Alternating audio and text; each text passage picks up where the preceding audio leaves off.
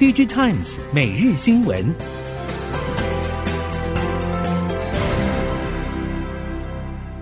听众朋友您好，欢迎收听 DG Times 每日新闻，我是袁长杰，现在为您提供今天科技产业的新闻重点。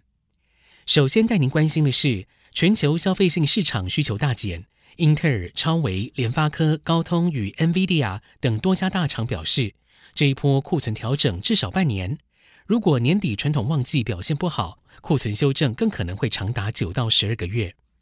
IC 设计业者表示，受到终端客户大砍单，并且减缓延后拉货，第二季开始库存规模与压力扩增，所以不得不出手调整晶圆代工订单。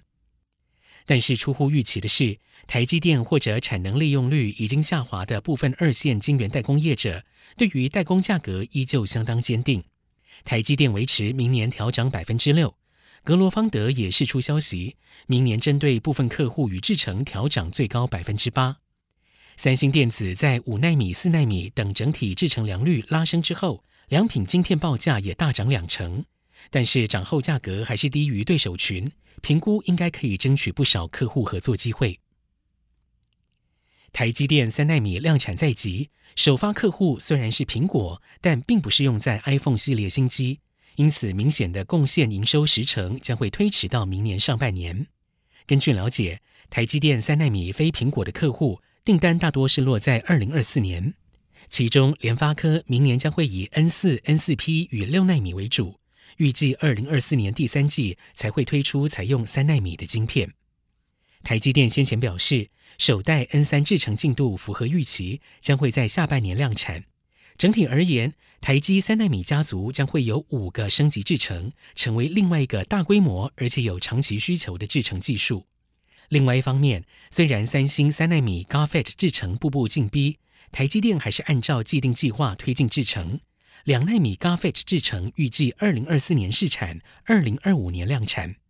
台积电今年的技术论坛会在八月三十号举办台湾场，会中将更新制程技术规划与展望。近期市场再度传出，包括三星电子等 Android 阵营手机品牌进一步下修下半年的出货预期，尤其中低阶机种会有更大幅度的下修。这凸显手机市场今年表现疲软已经是笃定的事实，品牌不得不直接放眼明年，希望库存水位可以逐步的恢复正常。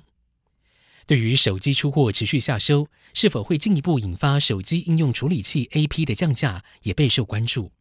近期有外媒示警，如果手机 AP 大厂顶不住压力，手机 AP 的价格战将会在第四季正式启动。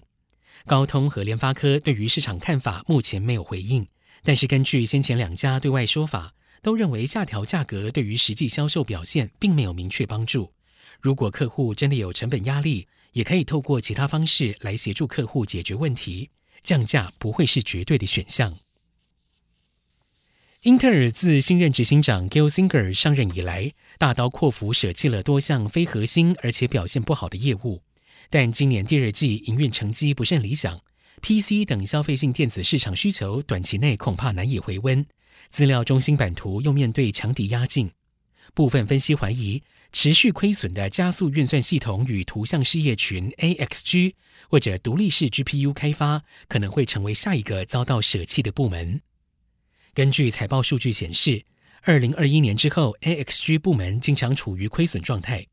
Thomas Hardware 引述 GPU 市场分析机构 John Paddy Research 的估计。英特尔已经为相关业务投资至少三十五亿美元，但成效不佳，推测可能会成为下一个遭到放弃的部门。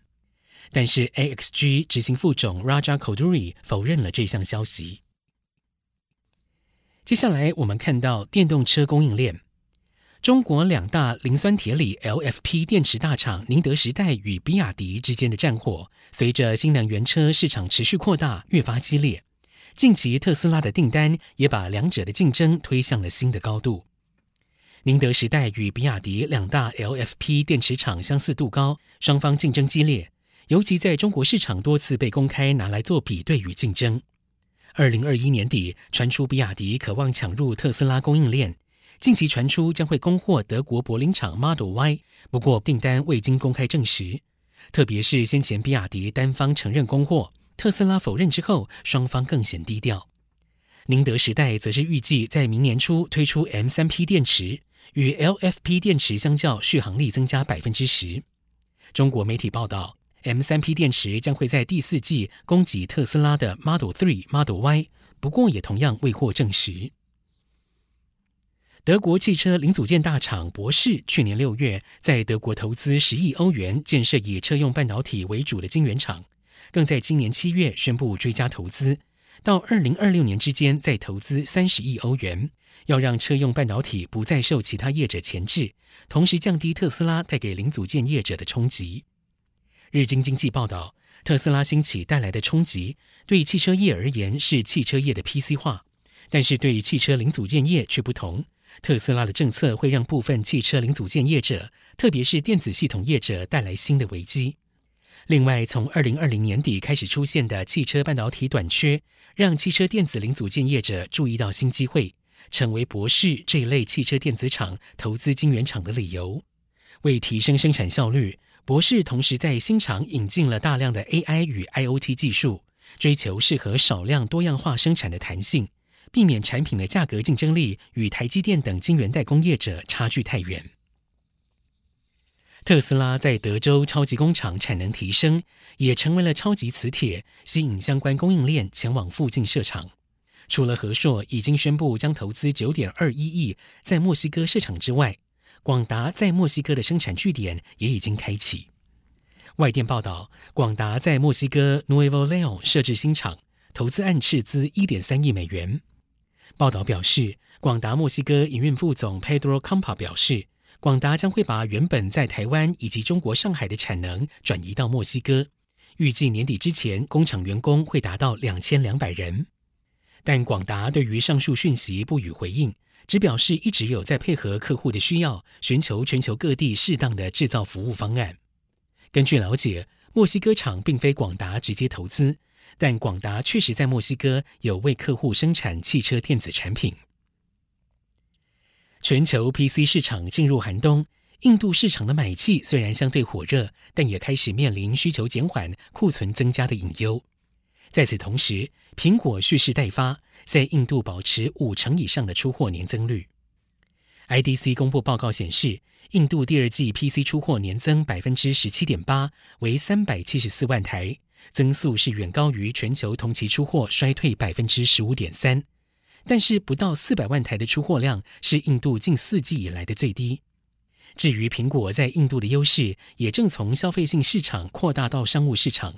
Economic Times 报道，印度 IT 巨头 Wipro 宣布提供 MacBook Air 以及 MacBook Pro 系列给进入公司的大学毕业生，作为吸引人才的手段。另外，苹果也透过扩大在印度一二线城市的授权企业经销商数量，来带动商务 PC 销售。最后，带您关心光学元件。近期，光学元件受惠于五 G、AI、元宇宙与电动车等产业蓬勃发展，强调立基型高阶应用布局的亚洲光学，近年渴望在车载、AR、VR 领域、无人机、相机镜头、瞄准器以及镭射测距仪有明显的发展成果。市场表示，目前亚光主力产品除了上述之外，还包括特殊光学元件、影像感测器模组以及智慧视讯会议装置、机器人移动平台等。产业人士透露，光学产业可说是随着终端应用面起落，到二零二四年，随着应用层面扩散，整体光学产业的春天似乎来了。业者表示，光学镜头在车载镜头模组以及元宇宙 AR、MR 眼镜头盔都是不可或缺的重要元件，因此光学产业靠着业务项目的拓展，可以说迎来了下一个春天。以上，DG Times 每日新闻由 DG Times 电子时报提供，原长节编辑播报，谢谢收听。